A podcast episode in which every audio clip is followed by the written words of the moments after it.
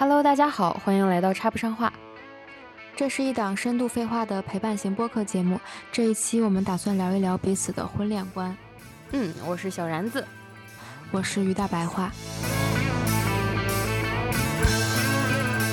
我刚刚在就是讲开场的时候，在想这个婚恋观它到底是什么意思？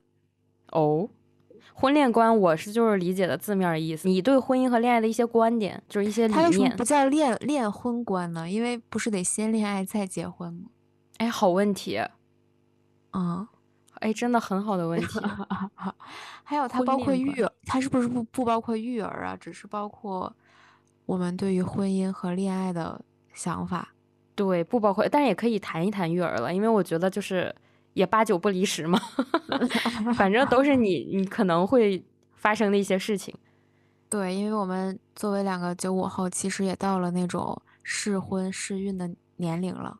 对，但是我们就是仅代表嗯两个非常普通的平凡的九五后聊一聊彼此的婚恋观。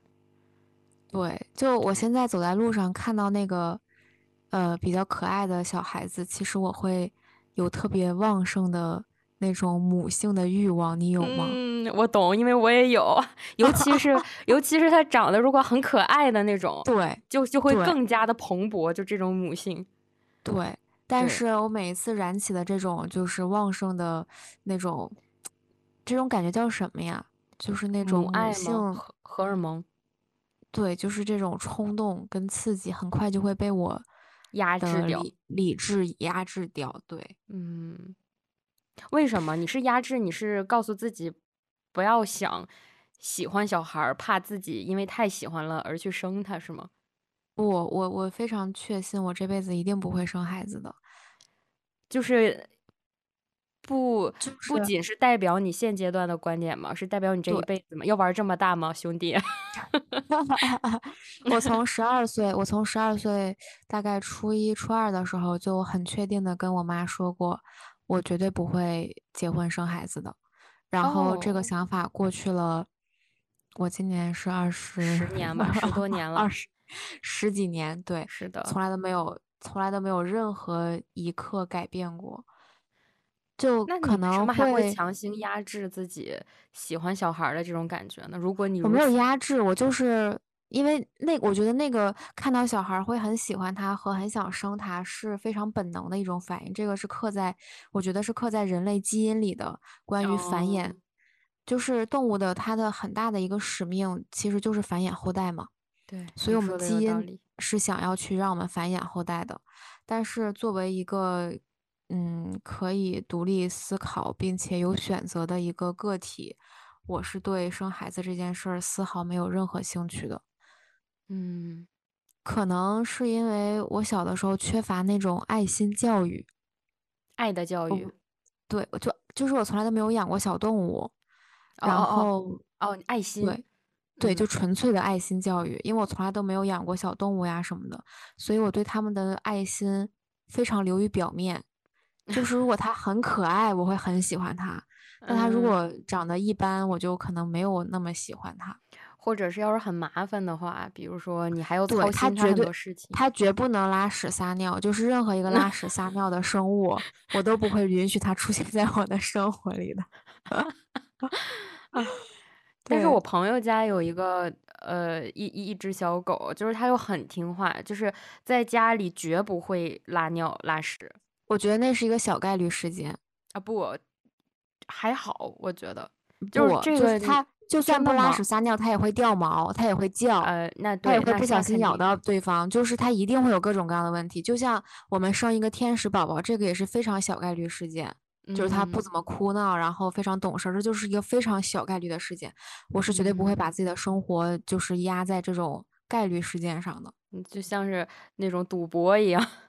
对，就我我们大学的时候去过一个类似于自闭症儿童的那个呃一个机构吧，反正里面都是自闭症的孩子。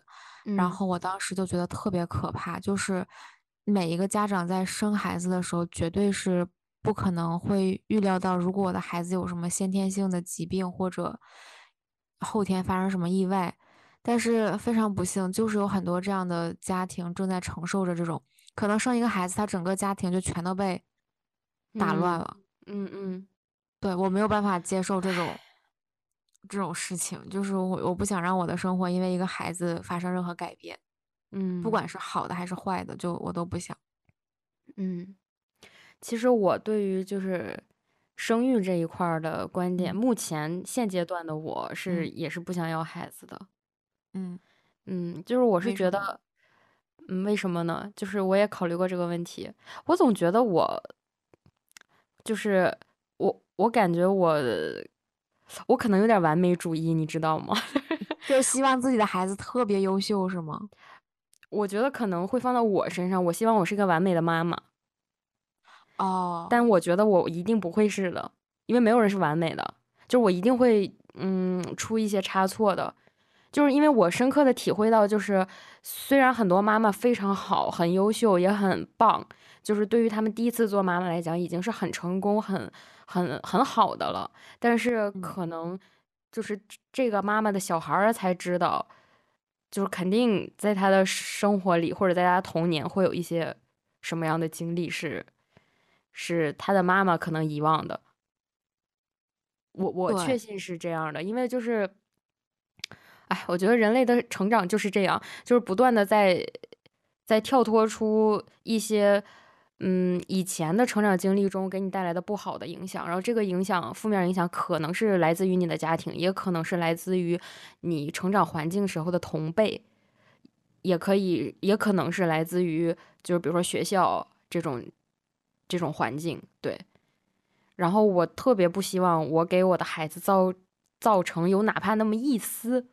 就是在他小的时候有这样不好的影响，可能我们彼此都没有察觉，或者说我们彼此都没有认为，就是我我哪里做的有问题，但他可能就是埋了一颗种子，或者是植根到我孩子的生命中，变成他原生家庭阴影里的一部分。对，所以我觉得我对我对自己可能要求有点苛刻。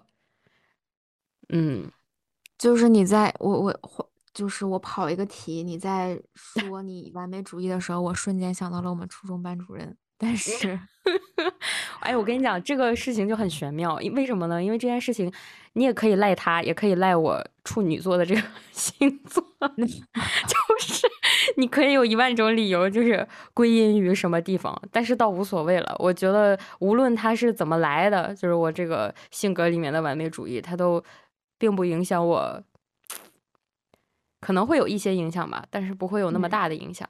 努力在克嗯。服它，努力的变得不那么完美。嗯。嗯，我同意你说的，而且在某种程度上，其实我不生孩子的原因之一，嗯，有也包含你刚刚提到的这一部分，嗯就是我嗯。有一万个不生孩子的理由，是的，我真的没有。任何想要生孩子的理由，嗯，就我特别害怕我影响了这个孩子，就是哦可能对，嗯，可能一句话或者一个什么，就我对，首先我不知道我该怎么给他传输一个价值嗯观，嗯嗯嗯就因为如果我给他传传输一个特别正确的价值观，他很有可能不会在这个社会上很好的生存下去。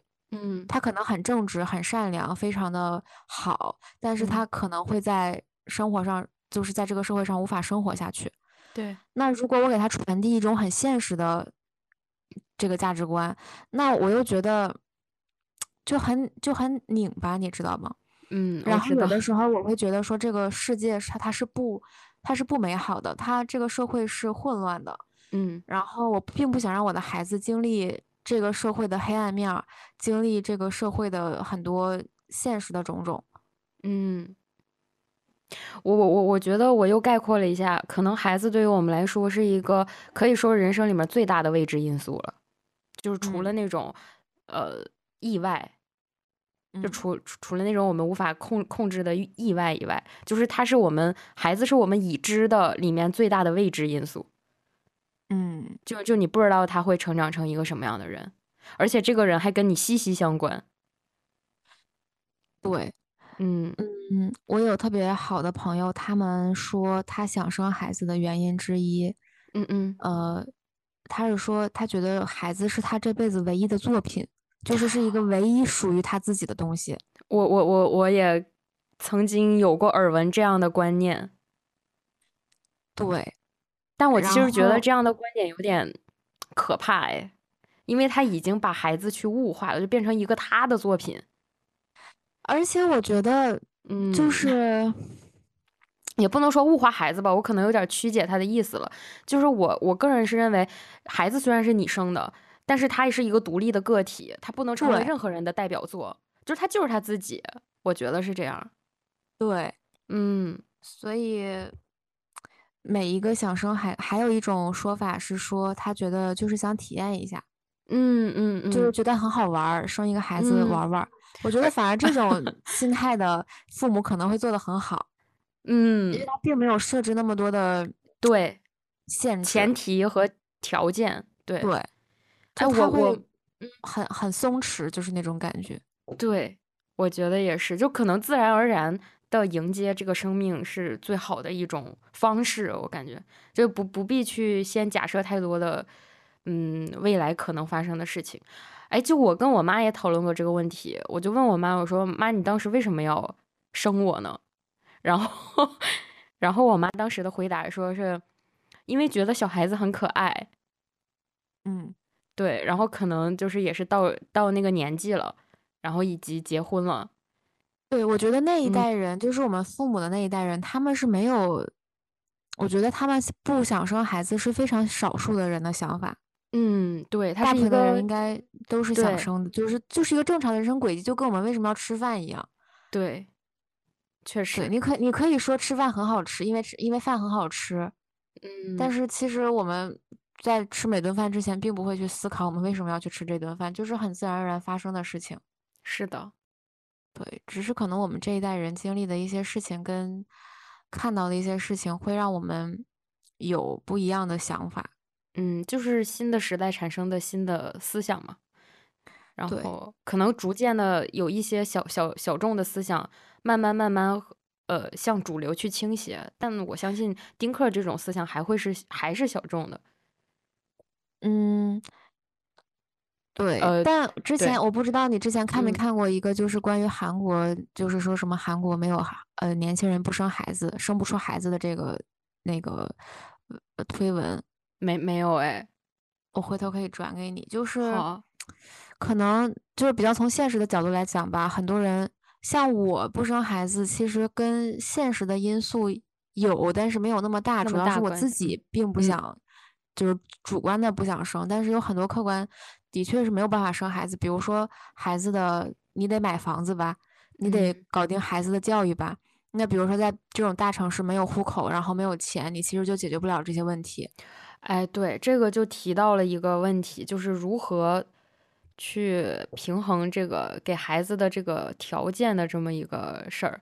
因为我感觉很多很多人啊，因为我们现在生在的这个时代，就是孩子们的教育实在是太卷了。嗯，就是可能很多，我觉得接受过精英教育的，嗯，圈层吧，就那那一部分人，就总会觉得自要给自己孩子更好的教育，或者是嗯，认为自己的，比如说同学呀，是不是？就是自己的同龄人啊，以前认识的朋友啊什么的，就是他们家孩子上的是什么什么双语幼儿园，然后什么国际学校，那我觉得我也应该给我的孩子就是这样好的教育条件，就是可能就是这种因素也会占据一部分人不想要孩子的一个很大的原因。是的，所以其实我不想生孩子还有很多杂七杂八的原因，比如说我其实不太能接受我有一年的左右的时间是肚子越来越大的，我觉得这个形象太可怕了。哦，是这样吗？然后对，而且另外就是我觉得啊，恢复也是一个很漫长的过程。嗯，确实，我觉得妈妈真的非常的伟大，对，就是他们确实是要付出更多。说实话，就是在生理还是心心理上，我认为，对，嗯，嗯就是妈妈的确很伟大，但是其实我并不想成为一个伟大的人。我只想自己开开心心的就好了，为什么要？是，而且我觉得孩子是一个很不可逆的一个东西。就是我之前看过一个，呃，就是不想生孩子的人，他去呃跟不同的人聊天，然后大家会对他有各种各样的质疑，包括嗯。可能他所在的那个环境。呃，就是很很久以，就是不是我们他他可能不是九九九零后或者什么样的，我忘记了他具体的一个情况，而且他也嗯。不是，呃，他可能是国外的那种某个国家的，就是他们所在的地区还不是那种，就是能接纳一个不生孩子的人的这种环境，哦，天对，然，后就就很多人会质疑他，包括呃他的，我不知道他是是不是是堕胎还是怎么着，反正就是还是想做那个那个节育，就嗯是嗯那。种，然后他就跟那个医生还是有什么，反正就有很强烈的一个一段沟通，他就嗯是说，呃，生孩子是一件非常不，那个人就问他说，嗯、大部分的人其实生了孩子是不会后悔的，就是生完孩子以后，你就会觉得一切都值得了。然嗯后你万一到呃七六七十岁，你还没有孩子，就是你一定会很后悔自己这辈子没生孩子的。然后他就回那个人说：“那如果我生了孩子以后，我后悔了怎么办啊？”就是，就是因为如果你 六十岁没有孩子，你孤家寡人一个，你的确觉得很遗憾，你生活里失去了很多的快乐。嗯但是那就遗憾一会儿，遗憾个一二十年就死了就算了呗。但是你如果生了一个孩子，你后悔了生孩子，那他又你又不能把他把他塞回去，你也没有办法把他杀死，你只能忍着，然后就这样忍一辈子，我觉得是一件特别可怕的事情。嗯，所以所以可能很多人，呃，我觉得生完孩子也许是有后悔过的，但是可能就是生活呃迫使他们没办法，只能前行，然后可能久了以后就被有孩子的生活给磨习惯了，也许，对，而且这个社会嗯。根本就，我觉得他不允许一个人说我生完孩子后悔了，我一点儿都不爱他。嗯，对，因为有着那种道德说的话，对，道德审判，对啊，就一定会被判定为什么反社会人格之类的。但嗯是你想一想，你自己的生活可以过得很精彩，结果你为了一个孩子，天天白天要上班，晚上回来还得看他写作业，然后动不嗯动还要生病，还要送他去医院，然后还要去什么被老师找谈话呀什么的。我觉得这种生活我一天都不想过，嗯，确实。所以就还挺那个什么的。那我们就是婚恋观，也是聊了很多关于育儿的事情，生育和育儿的问题。那我们来聊一聊婚恋吧，对，我感觉前面那一段应该是说，今天我们来聊一聊自己的育儿观、育儿、生育、生育 观。生育观。对对对，没事儿了，我们就是一个经常跑题的播客。嗯就基本没有在自己的那个正重自己的题目上待过几分钟的那种。对对。对对对，对擅长跑偏。对。关于婚恋观，其实呃，我以前是非常喜欢自己一个人的，就真的嗯很爽，非常爽，特别爽。嗯我完全不理解人为什么要找一个人谈恋爱，然后 我觉得谈恋爱多痛苦，也可能因为我经历的爱情不是特别的好哈，就是嗯觉得很痛苦，然后一直在付出，然后也一直没有安全感什么的，反正嗯。可能没有经历，年轻的时候没有经历过特别美好的爱情，嗯，所以呢，呃，自己一个人的时候觉得真的很爽，只有很你现在也很年轻。对我说的年轻是那种早恋，早小时候对，初初高中、初中吧。嗯。然后我就不理解人为什么要谈恋爱，就我觉得他们谈恋爱还要吵架，还要干嘛的，我就觉得好蠢啊，就是 就是因为人在恋爱的时候，他就不会保持着平时的那种理性。对我就觉得好蠢，为什失么你要浪费时间去跟一个人吵架，然后为一个人开心，为一个人难过？我觉得这真的是这是这个世界上最蠢的事情。嗯后来呢，也是一个机缘巧合的机会，就是 我就碰到了我男朋友，然后我们就谈恋爱了。然后我现在觉得说谈恋爱挺好的，但是我也觉得单身也挺好的。嗯，但是我现在也没有办法回到单身的生活了，我觉得这就是一个不可逆的。啊不啊，你对不起，可能会冒嗯犯你男朋友，但是你俩分手就可以了。当然我现在肯定不想分手嘛？对对我自己，嗯而且我嗯自己不想不想回到单身的生活。就是哦我记得单身的时候过得有多快乐，但是我就是不想回去。哦，那我觉得你现在这段关系特别好，就说明他让他给你带来了那种幸福和喜悦是超出你期待的，就是哎对，因为我压根儿对这件事情没有期待，你没有？期待啊，也是你期待值太低了。但是就是有点让我想起来，就是戚薇跟李承铉说的一句话，嗯，就是当时他跟他对李承铉很认真的说，说是呃是你让我觉得结婚比谈恋爱更好。嗯，对，我觉得可能也许你也可以对你男朋友说是，是你让我觉得谈恋爱可能比单身更好，就是对现在的嗯。你来讲，对对对，嗯，你放心，我在白天是一个理智理智的人的时候，嗯我经嗯嗯。常说，但是到啊真的晚上吵架的时候，对，我没想到你是一个表达这么这么爽快的人哎，对，就是我是一个非常喜欢在情感里有那种旺盛的表达欲的人。就是比哦。如说我特别爱你，然后什么什么，就是我会非常自然的讲这些事儿，而且就比如说突然之间就想起了一件，嗯，比如某一天我们出去旅行的事儿，然后我就会直接跟他说，我说我想起了什么什么哪一天发生的某一件事儿，然后那个时候我觉得特别幸福，哎，那你很棒哎，就是我特别喜欢你这样的人，就是我觉得我晚上嗯吵架的时候也会特别凶，啊，就 是那种，就你就让我变得不快乐了，你就你就让我很很痛苦，我的痛苦都是你给我带来的，如果没有你就好了，就是。啊，那你不会吵架的时候有恻隐之心吗？就是想到你们俩快乐，或者是吵架的时候我很生气，我就想到这些快乐的事情，我就更生气。就是为什么你一哦方面给我带来很多快乐，一方面又同时在折磨我？哦，哎，你这个对，就是一个说的好有很极端道理 不是你说的好有道理，但是我觉得你要这么想的话，一定会很生气。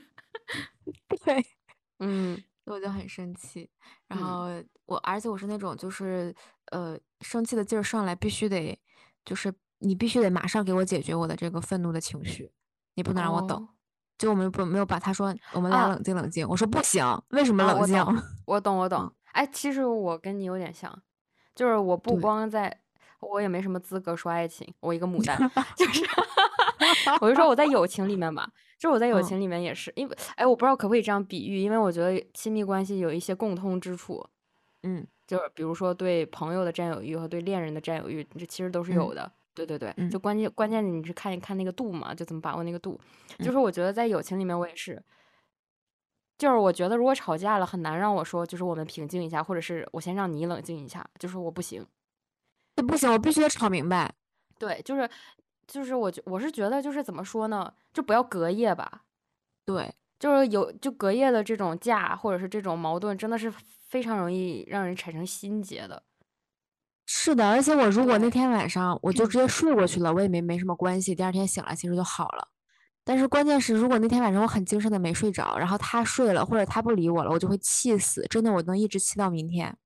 然后我就会嗯想，你凭什么让我生气一晚上？我第二天还要上班，我这么辛苦，你还这样对我，我就会更生气。然后嗯如果这样的话，他可能会需要用一周的时间来平复我的情绪。所以我我觉得可嗯能就是你说的那个，嗯、友情，我觉得是这样的，就是人可能他的这个呃总量是一致的，就是能量守恒定律吗？对，就是你这种需要那个情情绪平衡的那个呃总量是一致的，不管是亲情也好，爱情也好，友情也好，就是你总是需要有一个情绪的平衡的。嗯可能只是因为我谈恋爱呢，那我把很多负面的和就是不好的东西都给了我男朋友，所以我在跟朋友或者跟家人相处的时候，我就不太会计较那些事情，嗯所以嗯，我跟朋友转移重心了。对，嗯，所以我男朋友还比。较惨，但是这也是我非常爱他的 原因之一。他不惨呀，因为他同时也拥有拥有很多跟你美好的一些时光，或者是他也能享受你对朋友没有的那种优秀的恋人的品质。我觉得这个东，西都是两面的吧，就是你不能既要又要。播客的，你不用给他找补的。我倒也没给他找补，我真的哪我真哪是给他找补啊，我是在说他，补。对我是在这是说他，我在说，呃，就虽然你男朋友不会听，但是我真的很想说，你听着就是你好好对待这个女人 我跟你讲，他值得，给我小心点。对，就嗯。就呃，但是其实我自己对结婚并没有什么兴趣。因嗯。为在我的认知里，我觉得结婚是两个家庭的事情，但是嗯。我并不想让我们的家庭参与进我们的爱情，我觉得它就变味儿了。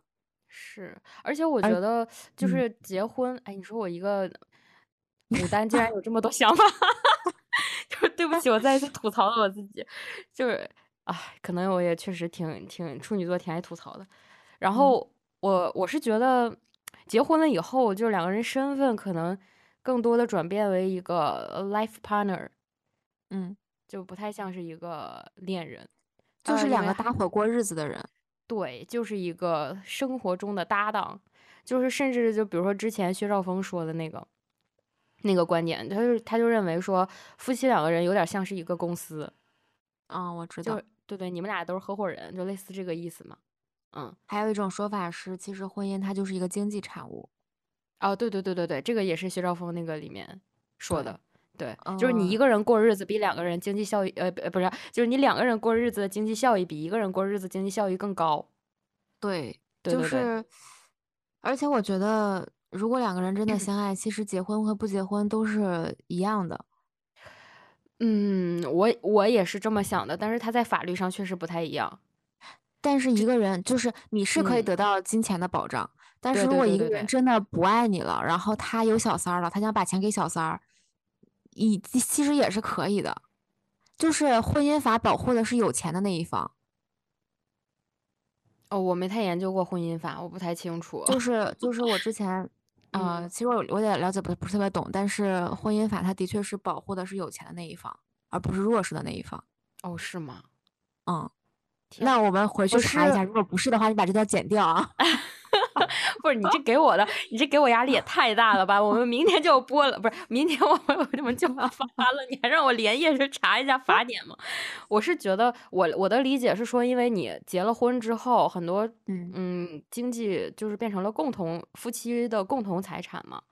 那嗯。哪怕是你给了小三儿，就是就是这个东西追回的是吧？对对，也是有他这个妻嗯。子的一半儿的。我认为如果比如说你打离婚诉讼什么的，应该是有这么一条渠道是可以去追问的。就至于能否追回，这个可能要视情况而定，因为具体案件具体分析可能。但我认为还是有这个追诉的，呃，权利的，我觉得。嗯，是，但是嗯。我们说的那一点是当这个婚姻破裂的时候嗯。它的一个结果跟后续的一些处理方式，但是其实每个人结婚的时候并不会想到自己说会离婚或者怎么样，肯定是还嗯。是期望两个人一起生活的。但我是觉得呢，嗯，两个人生活不一定非要有一个法律给你承诺的一个结婚证，或者法律承认你的这个关系，你们两个才能一起生活。嗯，因为法律它其实更多约束的是人的一种责任，我觉得。对，就当人的道为德嗯。标准已经到那儿的时候因为之前罗翔不是说过一句话嘛，他说：“不要再用举是遵纪守法去形容一个人有多么的高高尚了，因为法律这是最是人道及格线。对对，人道德的底线。”嗯。对，所以我觉得也确实是这样，就如果两个人真的说是，呃，无论是责任上还是就是精神共识上已经到达一定标准的时候，也许结婚与否对于他们两个来讲，就是也没有太大的关系，嗯。对，而且我觉得一个人如果爱你的话，即使他没有这个结婚证，他也会爱你。但是如果一个人想要离开你，就算他有这个结婚证，他也他也会离开你的。嗯，我觉得唯一的区别是说你们分手的速度。比如说嗯。两个人没结婚，好，分手了，那么下一秒、下一分钟，你们俩就可以再也不见。嗯。对，就是但是如果是离婚的话，就是你不可避免的会要有一些交集，去比如说办理离婚手续啊，然后包括现在加入了这个冷静期啊，对。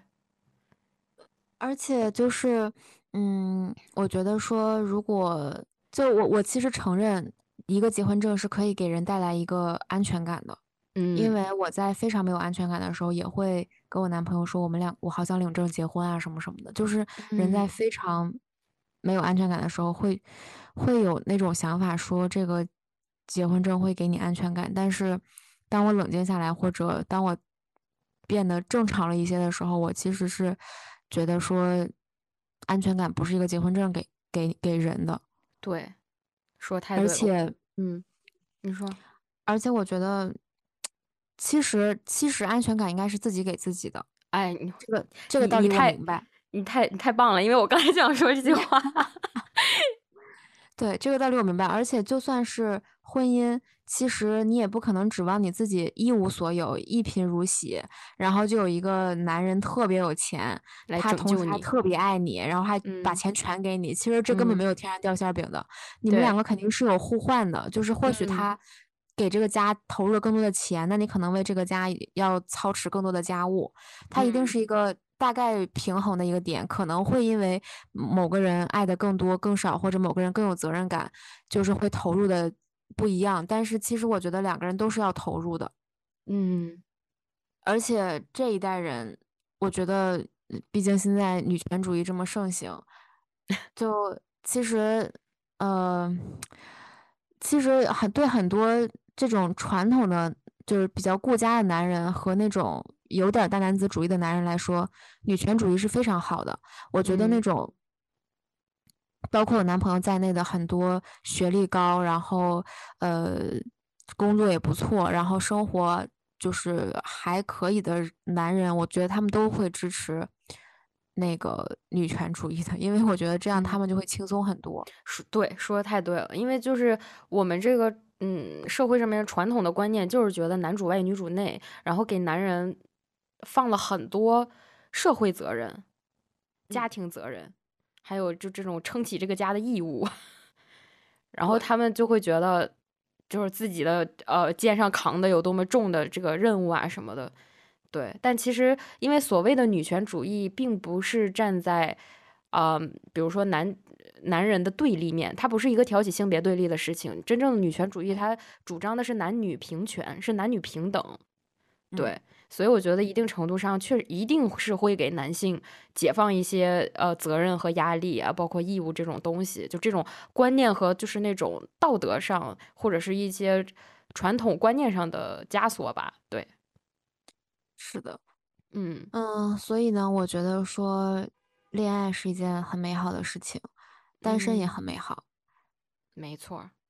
然后，但是我自己其实是不对婚姻，嗯，不会有那种。很期待，什么不会有那种幻想跟，呃，就必须要结婚这样的这样的想法吧？嗯嗯，你呢？我现阶段也是不想结婚。哎，我有什么权利呢？我连个男朋友都没有，在这说我不想结婚。他不是他不是你结婚跟恋爱的观念吗？又没有说？哦，对对对，哦，对不起，我就忍不住要吐槽，就是 我这是很很很愿意吐槽一人，嗯。我是觉得，就是现阶段的自己吧，因为我不想把话说太死，我不太确定我未来的经历会如何。就也许我某一个阶段，或者是经历过一些事情之后，我会改变我这个想法和观念。但是现阶段来讲的话，我也不是非常的，呃，认为就是结婚姻是一件有必要的事情。就我觉得，如果是一件水到渠成的事儿，嗯嗯，就是你情我愿，然后两个人。达成了共识，那我觉得没有问题。但是如果是说出于一种嗯必要的人生环节，或者说那种人生时刻，就类似那种重大节点的意思吧，我觉得是不必要的，就不一定非得是结婚才那个，嗯，才是我这段关系的一个归宿。我认为，嗯。对我理解，就像很多人，他们在我很小的时候跟我讲的最多的一句话，就是一个女人不生孩子是不完整的。哦，这种老掉牙的传统观念真的是。对，呃，还有很多人说，可能你不结婚也不完整，但是我是觉得说，我的完整不并不需要任何一个人去定义，或者并不需要任何一个另外的人或者一个孩子去成为我。对，就是我觉得，那你这么讲的话，我还觉得你不爬珠峰的人生是不完整的呢。啊，对，不到长城还非好汉呢，这不一个道理吗？你就就什么美国什么美国英雄啊，什么个个人主义啊，你先就给我爬个长城，你才是好汉，你才是 hero。OK，就我觉得这种就很很没有道理，而且我完全没有，就是在道德绑架，就是用他的。标准和观念再去绑架别人。我觉得，我经常会嗯觉得说，每一个呃，不是说每一段婚姻，就是呃，每一对儿夫妻在一不管多恩爱，他们在一辈子当中一定会有两百次想要掐死对方嘛。我我觉得其实每一个家长在孩子成长的 那个这个阶段里面，可能有可能会有两千次想要把这个孩子掐死。就只是嗯我有的时候会觉得说，大家都在经历着这种那个什么，然后看到你一个人在那儿自由自在，然后非常开心，不会被这些烦恼所束缚的时候，他们就觉得很不爽，就觉得你快来加入我们，不然你就是不完整的，你的人生哦必须有这样的经历。对对对对对，还有一个就是我也有听到过一种说法，就是说你可以选择你不结婚，或者是你不生孩子哈，但是嗯你到了这个一定年龄的时候，你会发现你同龄人或者周边的身边的圈子里嗯面的人，就是已经全部结婚或者是生子了。那这个时候，嗯你可能就和这些有家庭的人，嗯，会失去一些共同语言，然后嗯从而也许你们就是逐渐可能关系会疏远，就是嗯因为你们唠都唠不到一块儿去了嘛。就可能他在唠尿不湿，然后你你在唠呃什么演唱会之类的。我就举个例子啊，对嗯，就可能逐渐逐渐你会觉得很孤独，因为你会发现就是身边没有一个，嗯，人他是没有同家庭的。频道的，对对，哎，对对对，就是和你能够成为一个频率上的人吧，就是在人生频率上是一致的人，就这样嗯的人很孤独。对，就我也有听到过这种说法。嗯我嗯其实这这个是我很呃，可能一直到今天都有的一个观点，就是我的确是不想结婚，不想生孩子，但是我特别害怕我身边的人全都结婚生孩子了。嗯，但但是你，你知道吗？我嗯，当时就想，我说，不是，那咋了？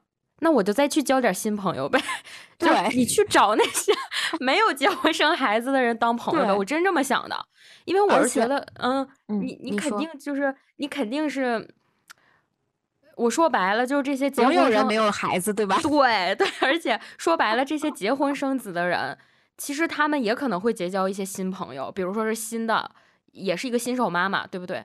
嗯就是或者是也是一个刚刚有孩子的一个呃一个母亲，然后你们俩之间有着很多的共同语言，你们可能嗯是一起上胎教课认识的，可能是一嗯起上什么育儿课认识的，对吧？嗯然后从而发展出了一个你新的朋友圈。我觉得那对于对于单身就是没有孩子、没有结婚的人来说也一样啊，对嗯，吧？就我也可以去选择，就是没有结婚、没有生孩子的人，然后我们我再去建造一个新的朋友圈，我觉得这个倒是不太成问题的。对。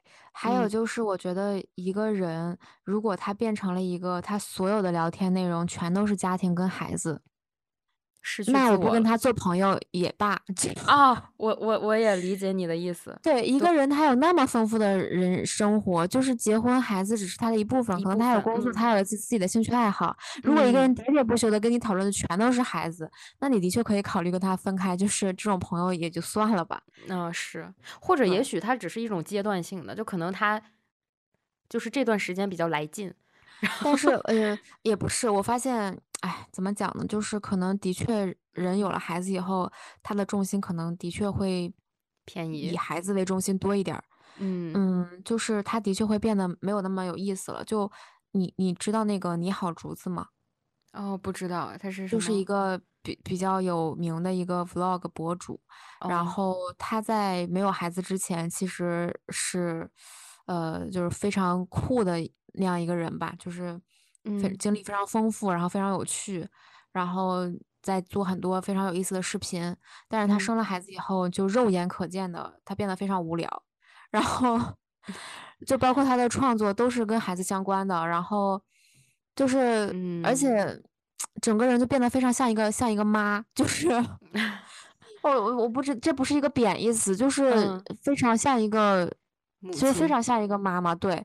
然后我就觉得他就没有那么，而且他可能自己也并不想变得那么有魅力，他可能就是他的人生也放在了孩子上面。虽然她也是一个非常那种独立，然后非常非常有个性的一个女性吧，但嗯是的确她生完孩子以后就变得很无聊。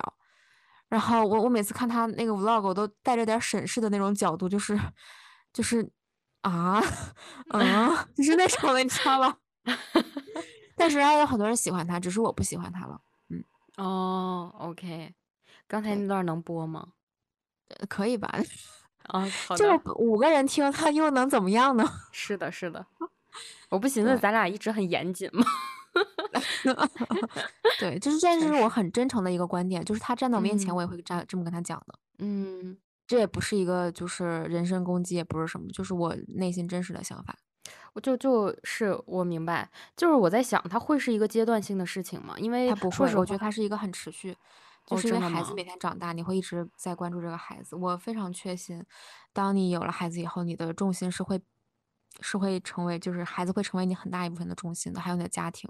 嗯，但是也能看到很多很酷的母亲，当然了，都是那种已经是，比如说孩子已经不需要他操心了，就可能已经成年了，对，这种要么就。是他嗯，他母亲当的，就是我觉得一个人是没有办法一边成为一个很好的母亲，一边成为一个很好的自己的。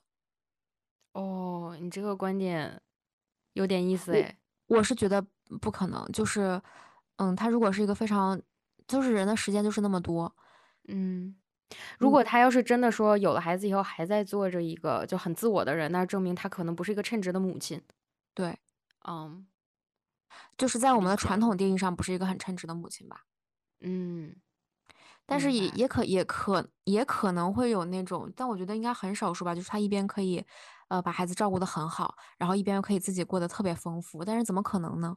你想一想，我们嗯每天的生活都已经这么忙了，你再突然搞出一个孩子，然后你每天能一边把孩子搞得特别那个什么，然后一边自己又不耽误吃、不耽误喝、不耽误出去跟姐妹聚会，就嗯怎么可能？然后你每天嗯有时间看书、看电影，然后自己去健身、自己去玩儿，然后嗯自己的工作还特别好，然后一路高升，成为公司什么副总裁，怎么可能呢？对，嗯除非他特别有钱，就是养孩子完全可以交给用钱去解决。嗯，他有是的，十个保姆，然后去特别有钱的去照顾这个孩子，那他可能解决这个问题。对，所以之前其实我有想过，我如果让我生孩子的话，赚钱。除对，除非是我我有几个条件，第一个是有一个嗯特别爱我的男朋友，我也嗯特别爱他，就是我们没有就是没有爱情的这个问题，就是他不会这嗯嗯嗯辈子都不会成为我们的问题。第二就是我们有非常一致的育儿观跟就是呃价值观吧，就是我们想跟孩子传递的价值观跟呃育儿的观念是非常一致的。第三就是我们有非常多的钱，只有满足这嗯，三个条件，我才会考虑生个孩子。能用钱解决的事儿都不叫事儿。嗯，对，就是我我的那个有钱就是非常有钱，就就是这孩子以后是个智障，他都不用为生计嗯，发愁的明白，就是能保证他一生衣食无忧。对，而且他的他的嗯，子子孙孙也要衣食无忧，他万一是个智障，还非要生个孩子，那我也会死不瞑目的，就是 我得给他赚足够为什么要这样钱。诅咒自己呢，朋友？那对自己好一点，对，就是有一些美好的，期待，好吗？对对对对对，我这个人就是比较那个危机嗯，意识比较强，对，就我明白了，你刚才其实。是是是，你刚才只是嗯挑了一个最最不好的结果，呃，就最不好的一种一种一种可能嘛，对吧？嗯对。嗯嗯，但是总的来说呢，我是觉得，呃，生不生孩子都是自己的选择。嗯，天呐，我们竟然又 聊到了生育上，我没想到我们 会启程，明明这一期叫婚恋观，我我想到？了一个，我想到了一一个东西，就是在那嗯个《盗梦空间》里面有一段话，就是说，嗯、嗯你想让一个人想大象，想大嗯象这个东西，你怎么让他想？你就跟他说，嗯、从现在开始，你不要去想大象，哦然后他就想大象。我我 我知道这个，对对对对，就是我觉得就是因为我们开始的时候讨说婚呃婚恋观跟育儿观到底有什么关系，然后就开始聊 育儿观，就是我们一直在想这个。啊，笑死了。对，那好，我们这一期就是精彩的跑题 跑题节目就就就到此结束了。